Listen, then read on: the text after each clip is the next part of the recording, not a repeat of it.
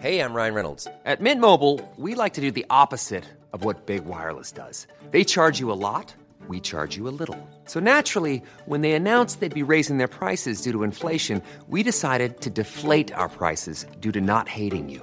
That's right. We're cutting the price of Mint Unlimited from $30 a month to just $15 a month. Give it a try at mintmobile.com slash switch. $45 upfront for three months plus taxes and fees. Promo rate for new customers for limited time. Unlimited more than 40 gigabytes per month. Slows. Full terms at mintmobile.com.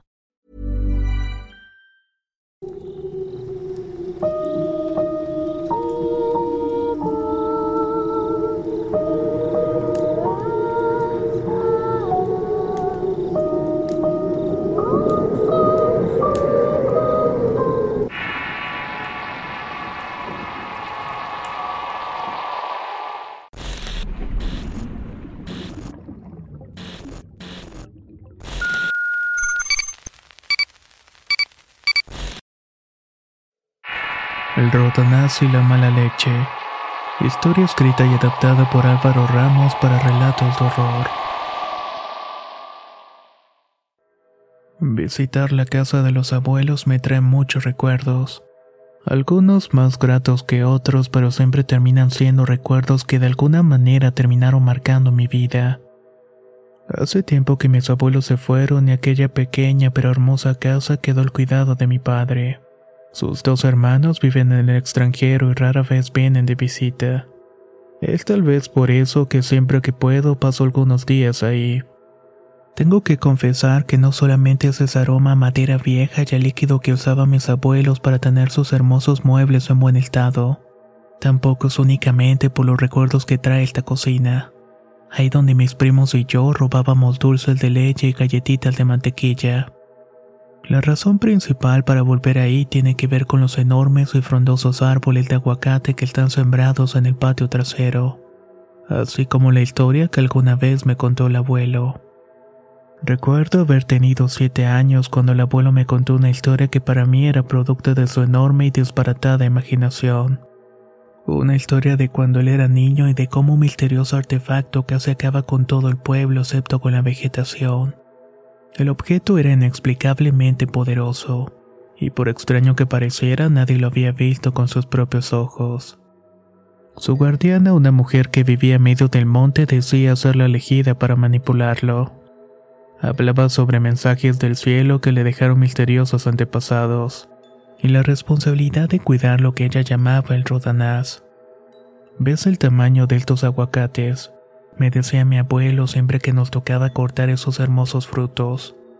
Su cáscara verde oscuro como la de una iguana y su interior es de ese color casi perfecto entre amarillo y verde. Era como descubrir oro cada vez que mi madre cortaba uno para hacer un taco de aguacate. Es por el rodanaz, decía mi abuelo. Cuando lo encontró feliz, estaba enterrado muy cerca de aquí. El rodanaz tiene el poder de darle vida a todo lo que crezca en la tierra y por eso esta zona pasó de ser casi desértica, fértil y muy deseada. Hoy en día casi todos están vendiendo a los grandes agricultores pues todo lo que aquí se crece y crece bien. Para mí era orgullo escuchar a mi abuelo hablar de nuestra tierra. Siempre me llevaba a pasear con él por la zona contándome una infinidad de vivencias. Pero había un tema que pocas veces tocaba y era el por qué la gente no llegaba a vivir más de 60 años. En la ciudad veías abuelos de unos 80 o 90, con caras llenas de arrugas y con marcas que parecían mapas que muestran el recorrido de sus vidas. Sus cabellos platinados y ese hablar pausado y quedito que me daba la sensación de llegar a viejo era paz y tranquilidad. Pero en el pueblo no se veía nada de eso y nadie tenía abuelos. En este pueblo no hay doctores, me decía. En este pueblo vivimos de lo que da la tierra y difícilmente la tierra te va a dar medicinas. Hijo, por eso valora cada momento de tu vida, así como cada minuto que pasas con nosotros. El abuelo Mauro falleció a los 62 víctima de cáncer de pulmón. Nunca fumó un solo cigarrillo. La abuela Lola falleció de cáncer de estómago a los 58, casi un año después de mi abuelo. Yo era todavía un niño cuando pasó todo esto. Los años pasaron y crecí con miedo al cáncer y a casi cualquier tipo de enfermedad. Las palabras de mi abuelo sobre que en su pueblo no había doctores ni medicamentos me hicieron estudiar medicina para poder curar a las personas. Tal vez de esa manera sentía que redimía la memoria de los abuelos. Una noche en la cena de fin de año estábamos reunidos todos en la casa de los abuelos. Esa noche fue hasta el día de hoy la última en que todos estuvimos reunidos. Luego de eso, cada quien tomó un camino diferente y no hemos podido coincidir todos de nuevo. Pero bueno, esa noche alguien recordaba anécdotas graciosas sobre esa casa y los abuelos.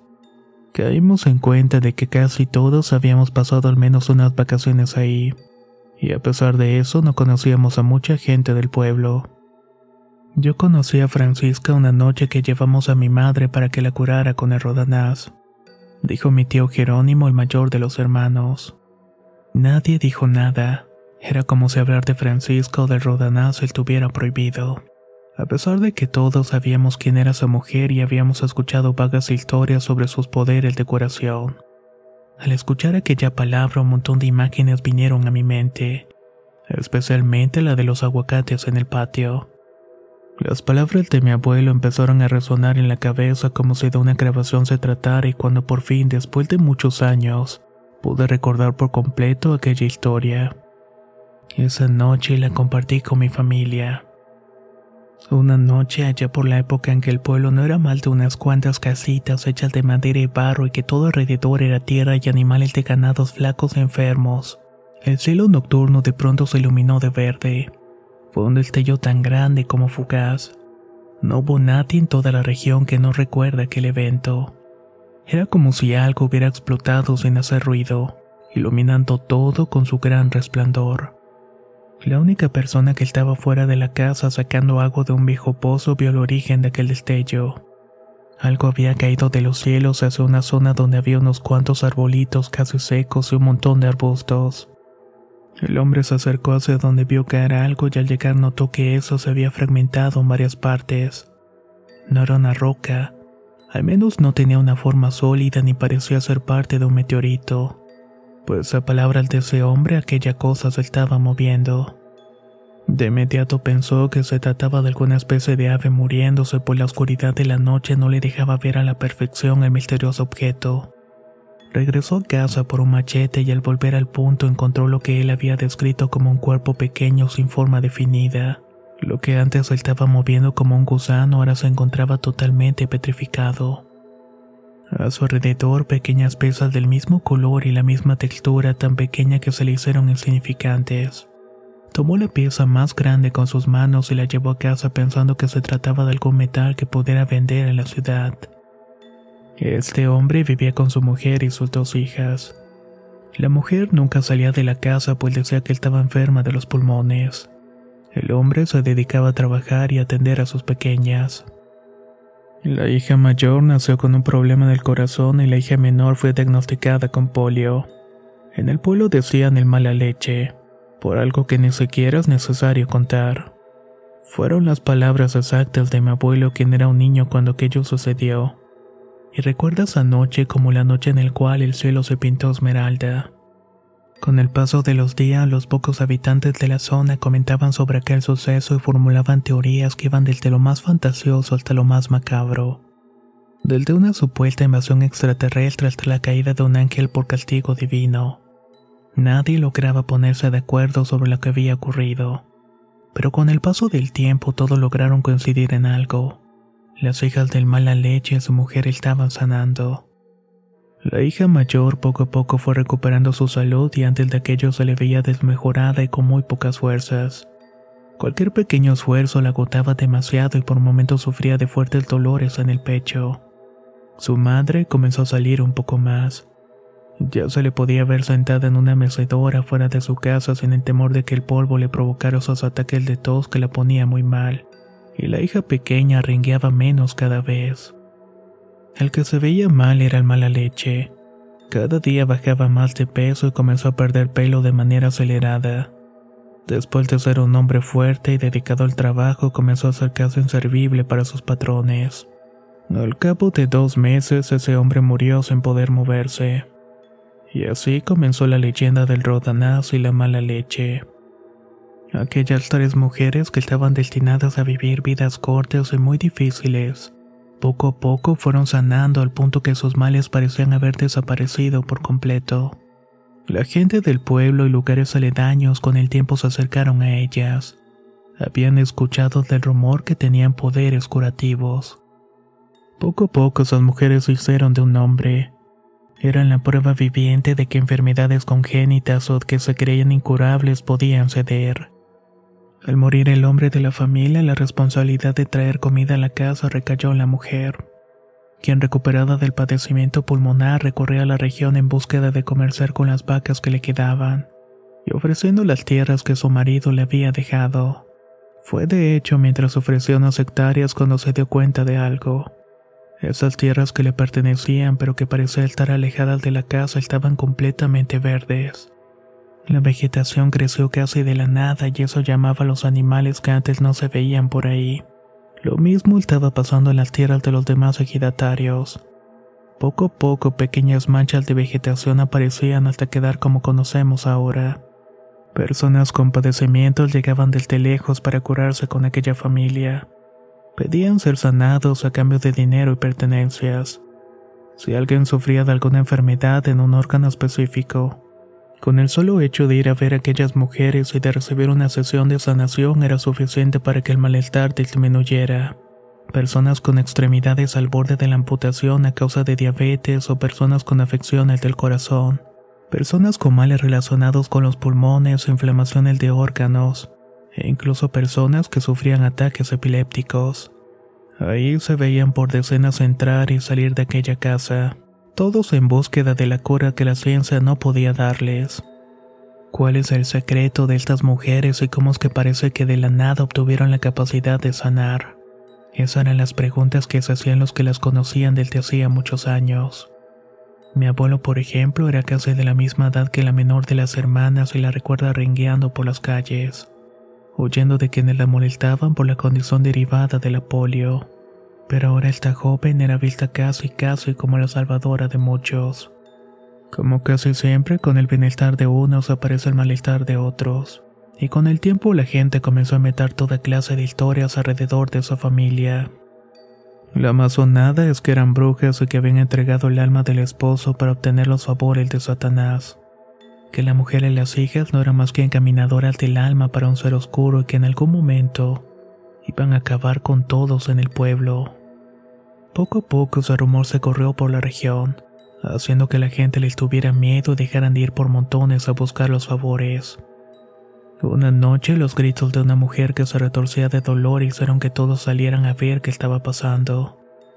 Afuera, en la calle principal del pueblo, la esposa del líder ejidatal gritaba de dolor. Un enorme bulto en el estómago crecía, haciendo que parecía que pudiera estallar.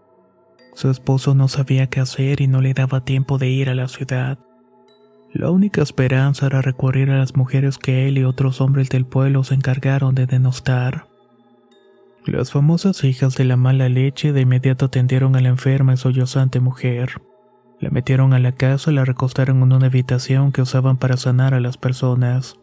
La habitación, según la descripción del líder ejidatal, tenía las paredes completamente cubiertas de tablas de madera y placas de metal. Estas se encontraban separadas todas a la misma distancia. Dentro únicamente había una cama y un par de sillas de madera y un buró con vendas, gasas, alcohol y otras cosas de material de curación. A la enferma la vistieron con una especie de bata hecha de un material casi plástico. Le pusieron bolsas en los pies y manos y le cubrieron la cara con una especie de máscara de yeso y con pedazos de metal pegados. Las mujeres vestían unas túnicas muy parecidas a las de la enferma con la única diferencia de que la máscara de ellas tenía los ojos descubiertos, y para cubrirlos usaban una especie de anteojos hechos del mismo material que las máscaras para soldar. Ellas usaban guantes gruesos y pantalones debajo de la bata y sobre la ropa se colocaban un chaleco con rehilos cortos de madera y aluminio. El cabello lo cubrían con unos gorros hechos de hule. Al esposo de la enferma le dijeron que no podía estar dentro de la recámara pues corría el riesgo de contraer alguna enfermedad. El desconfiado hombre le dijo que no dejaría sola a su mujer y menos con ellas, pues las cosas que se contaban a su alrededor eran horribles, y no iba a permitir que le hicieran alguna especie de daño. Las mujeres se sintieron ofendidas y en un acto de molestia le permitieron estar presente. Eso sí, sin ningún tipo de protección. Hey, I'm Ryan Reynolds. Recently, I asked Mint Mobile's legal team if big wireless companies are allowed to raise prices due to inflation. They said yes. And then when I asked if raising prices technically violates those onerous two year contracts, they said, What the f are you talking about, you insane Hollywood ass? So to recap, we're cutting the price of Mint Unlimited from $30 a month to just $15 a month. Give it a try at mintmobile.com slash switch. $45 upfront for three months plus taxes and fees. Promo for new customers for limited time. Unlimited more than 40 gigabytes per month. Slows. Full terms at mintmobile.com. Hey, folks, I'm Mark Marin from the WTF Podcast, and this episode is brought to you by Kleenex Ultra Soft Tissues, your ally to help tackle your allergy symptoms this season. I love the change of seasons, but nobody loves pollen and all those other things floating in the air that make you sneeze during this nice weather. Kleenex Ultra Soft Tissues are hypoallergenic and allergist approved, so fight back against watery eyes and runny noses without worrying about irritating your skin. For this allergy season, grab Kleenex and face allergies head on.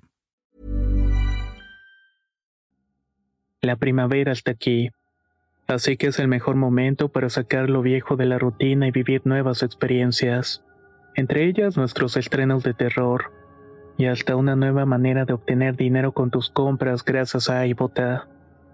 iBota es una app que puedes descargar totalmente gratis y que te da la mayor cantidad de dinero en efectivo en cientos de artículos y marcas, no solo en las botanas que disfrutas mientras nos escuchas, Olvídate de otras apps que son igual que brujos charlatanes y solamente te dan puntos fantasmas. Con iBota simplemente agrega tus ofertas a la aplicación y obtén dinero real que podrás transferir a tu cuenta bancaria, PayPal o tarjeta de regalo. No lo dudes y únete a una comunidad con 50 millones de usuarios que ya disponen de los beneficios de más de 2.700 marcas y tiendas, como Lowe's, Macy's, Sephora y Best Buy. Y para que termines de convencerte, en este momento iBota está ofreciendo a nuestro público 5 dólares solo por probar iBota usando el código ROR cuando te registras. Solo tienes que ir al App Store o Google Play Store y descargar la aplicación iBota gratis para comenzar a ganar dinero en efectivo y usar el código ROR. Esto es iBota en Google Play o App Store y usa el código ROR. Aprovecha los nuevos comienzos y corre a descargar la aplicación para ganar más cashback.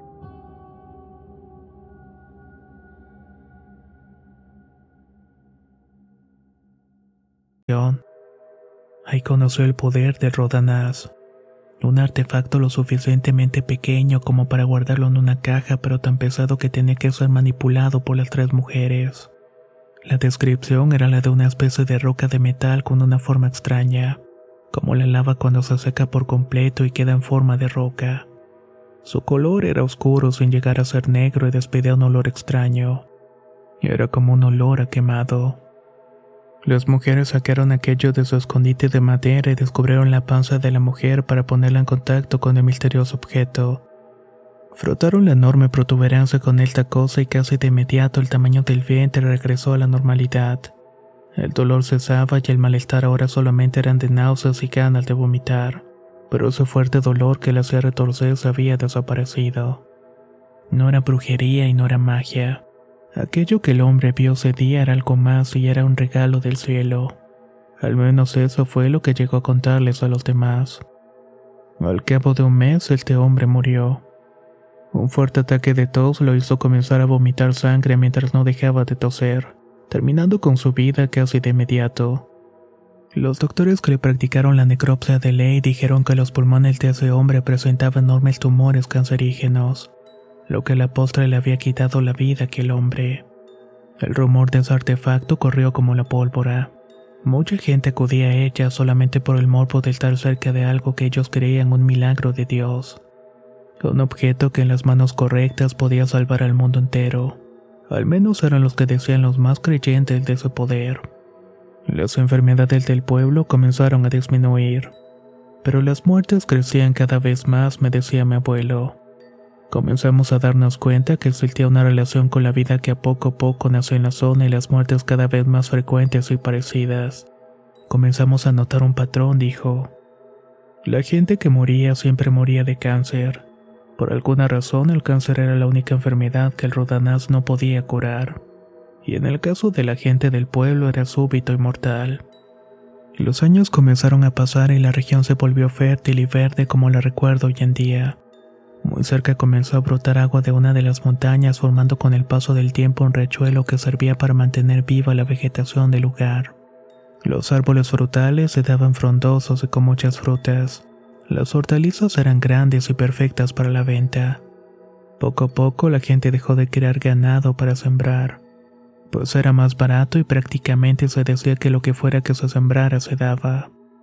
Una noche la mayor de las mujeres de la mala leche murió. Obviamente también falleció de cáncer.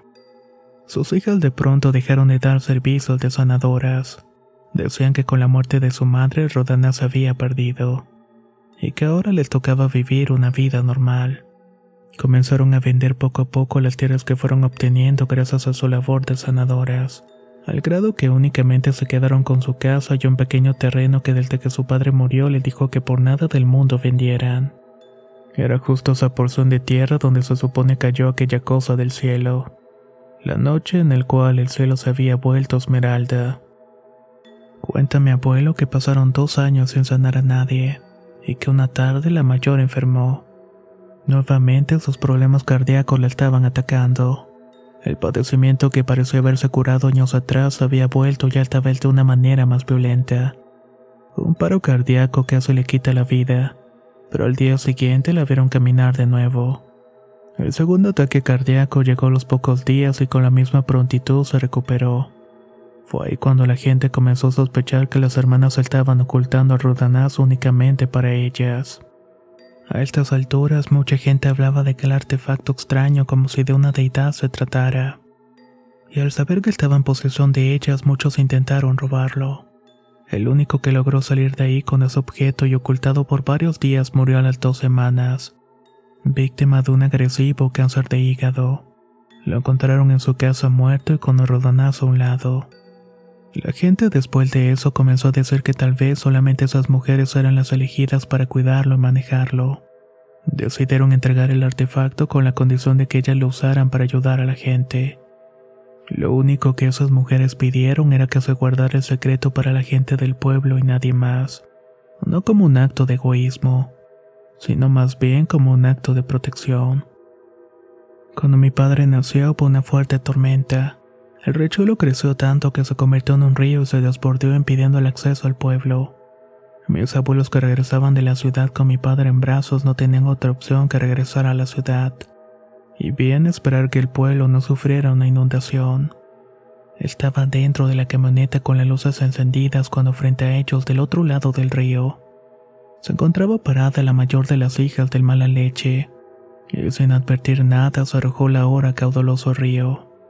El cuerpo de aquella mujer fue encontrado varios kilómetros río abajo completamente golpeado lleno de agua.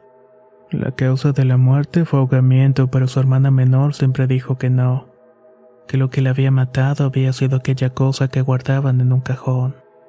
Con el tiempo la mujer que nunca se casó ni tuvo hijos y quien en contra de su voluntad se dedicó a sanar a los demás a costa de su propia seguridad, comenzó a actuar de una manera errática y totalmente alineada de la sociedad. Se ausentaba por días y cuando regresaba no dejaba de gritar y llorar dentro de la casa. Los vecinos la escuchaban discutir con la nada reclamando que ella no quería consigo su maldición. Escuchaban los golpes en las paredes o incluso como un arranque de locura destruía todo lo que tuviera a su paso. La vez que mi tío Jerónimo fue a su casa y conoció a Francisca era porque mi abuela, quien sufría de una fuerte cirrosis, estaba vomitando sangre de una manera desmedida. La medicina que le habían dado en la ciudad no le ayudaba en nada y los dolores eran fuertísimos. Mi abuelo le pidió al hijo mayor acompañarlo para llevar a la abuela. Una vez ahí dentro ellos vieron todo ritual. La muy desmejorada mujer se puso todo el equipo de protección y le pidió a mi abuelo que hiciera lo mismo. Le prohibió a mi tío que se acercara a la puerta y le dijo que esperara en otra habitación que estaba completamente forrada de aluminio. Esa tarde mi abuela salió de ahí por su propio pie y sin malestar alguno. A los pocos días parecía totalmente recuperada. Una mañana mientras cortaba aguacate Francesca se me apareció para pedirme un favor. Fueron las palabras exactas del abuelo. Él me dijo que ese día Francisca, la misma niña que alguna vez fue su amiga de la infancia, le había pedido que cuando ella desapareciera él prendiera fuego a su casa. Ella le dejaría las escrituras de esa casa y el otro terreno para que él hiciera con ella lo que le pedía. Una vez quemado todo, él podría hacer lo que quisiera con esos bienes. Mi abuelo dice haber tratado de convencerla de que le contara lo que le estaba pasando. Entendía que desde muy pequeña tenía la responsabilidad de cumplir con una actividad para la que fue escogida, pero que no entendía por qué tendría que desaparecer y menos por qué quería que todo desapareciera en las llamas. La mujer comenzó a decir un montón de incoherencias hasta que mi abuelo le dijo que no lo iba a hacer, que él no quería tener nada que ver con lo que ella estuviera tramando, y que era mejor que ella quemara todo y se fuera de allí. Él no me va a dejar, fue lo que respondió. Mi abuelo invitó a Francisca a pasar a la casa aprovechando que los muchachos estaban en la escuela. Ese día ella les confesó a mis abuelos que el rodanaz no era un objeto. Era una entidad y pensaba que se comunicaba con ellas a través de sus pensamientos. No pedía nada a cambio no era un demonio que se alimentaba de almas. Tampoco exigía ser liberado de su forma física como si de un alma errante se tratara. Ella le dijo que lo que habitaba dentro de ese extraño objeto era una especie de ente que estaba más allá de nuestro entendimiento. En ocasiones ella, su madre y su hermana tenían visiones. Visiones en las cuales una luz brillante salía de la caja donde lo guardaban. Les hacía ver una cantidad enorme de imágenes desordenadas. Imágenes que contenían mensajes sobre planetas desconocidos, seres extraños que se comunicaban a través del pensamiento animales deformes intentando atacarlas y un sinfín de luces, que formaban patrones que podían durar días en sus cabezas repitiéndose una y otra vez. ¿Sabes qué es lo peor? Que las consecuencias de la sanación fueron advertidas desde un principio. Aquello que bautizamos como Rodanás nos dijo que su energía era capaz de hacer crecer la vida y sanar afectaciones con el solo hecho de tener contacto con él, pero que las personas y los elementos sanos sufrían al hacerlo. Todo aquel que viene sufriendo sana, pero la energía del Rodanás libera enfermedad para el sano. Él nos enseñó a protegerlos pues no le dio tiempo de hacerlo con mi padre. Quiere que aprendamos a vivir con él pero es un martirio. Quiere que compartamos su conocimiento con los demás pero para mí es una maldición. Curamos a tantas personas de enfermedades terribles pero enfermamos al pueblo de algo que ni siquiera sabe que tienen le dijo Francisco entre lágrimas a mis abuelos ese día. Ellos no sabían qué creer, pero tampoco tenían por qué dudar y mi propia abuela había sido curada por ella pocos meses atrás. Aquel día mis abuelos le dijeron que si era algo que podía enfermar a la familia, lo mejor era no quemarlo dejarlo en el olvido. Pues si se conectaban con ellas, en algún momento lo harían con alguien más. Le dijeron que jamás lo entenderían por lo que había pasado todos esos meses siendo presa pasiva de una entidad que no distinguía el bien y el mal, pero que a pesar de eso tiene una familia que cuidar y tres hijos a los cuales ver crecer. Al día siguiente, Francisca desapareció. Un grupo de saqueadores revisaron la casa en búsqueda de Rodanás y habían escuchado que la última hija del mala leche había muerto. Querían ver si podían vender tan valioso objeto en última instancia usarlo en su beneficio, pero nunca lo encontraron. Mi abuelo nunca volvió a mencionar aquella historia, pues mucho tiempo después falleció. Mi padre y sus hermanos la conocían a medias y entre los tres logramos crear una sola versión. En su testamento dejaba la casa para sus tres hijos con la intención de que nunca se vendiera los terrenos donde sembraba los dividió para cada uno de los hijos. A los nietos nos dejó un terreno junto a la casita. Un terreno lleno de árboles frutales con esos dos enormes árboles de aguacate en el centro. El día que la tierra ya no dé para más y decida deshacerse de ellos, véndanla como están. Por ninguna razón corten los árboles de aguacate que a Rodrigo tanto le gustan. Deseo una parte del testamento. En ocasiones cuando estoy ahí salgo al patio a ver las estrellas como esperando ver caer algo del cielo como esperando ver el destello esmeralda que dio origen a la historia que me hizo convertirme en doctor y regresar al pueblo a dar consultas o investigar por la mayor causa de muertes en las zonas cáncer. Tratar de encontrar una relación con el alto contenido de minerales y metales en las frutas y verduras que ahí se cosechan, con las enfermedades y con la baja esperanza de vida del lugar. Mi esposa no sabe nada de esto y trato de no tenerla cerca de este pueblo, menos ahora que está esperando nuestro primer bebé. Pero las últimas noches que he dormido en la casa de mis abuelos he tenido el mismo sueño recurrente. Una luz que me invita a acercarme al terreno de junto donde están los árboles frutales, así como los dos enormes árboles de aguacate que dejó sembrados mi abuelo varios años antes de morir. No sé qué signifique ni lo quiero averiguar. Solo me enfoco en que mi misión sea encontrar la forma de ayudar a la gente en la región y evitar más muertes. Quiero encontrar el origen a toda esta situación. Hace menos de un año estaba cortando aguacates cuando de los árboles de limones que están alrededor me pareció ver a alguien. Específicamente era una mujer. No me asusté al notar su presencia y únicamente le dije buenas tardes. La mujer se alejó cojeando entre los árboles hasta que la perdí de vista por completo. Nunca conocí a Francisca y jamás nadie me la describió. Pero sé que cuando alguien sufrió de polio en su niñez renguea por el resto de su vida. Justo como esa mujer que se me apareció esa tarde como queriendo asegurarse de que todo marchara bien.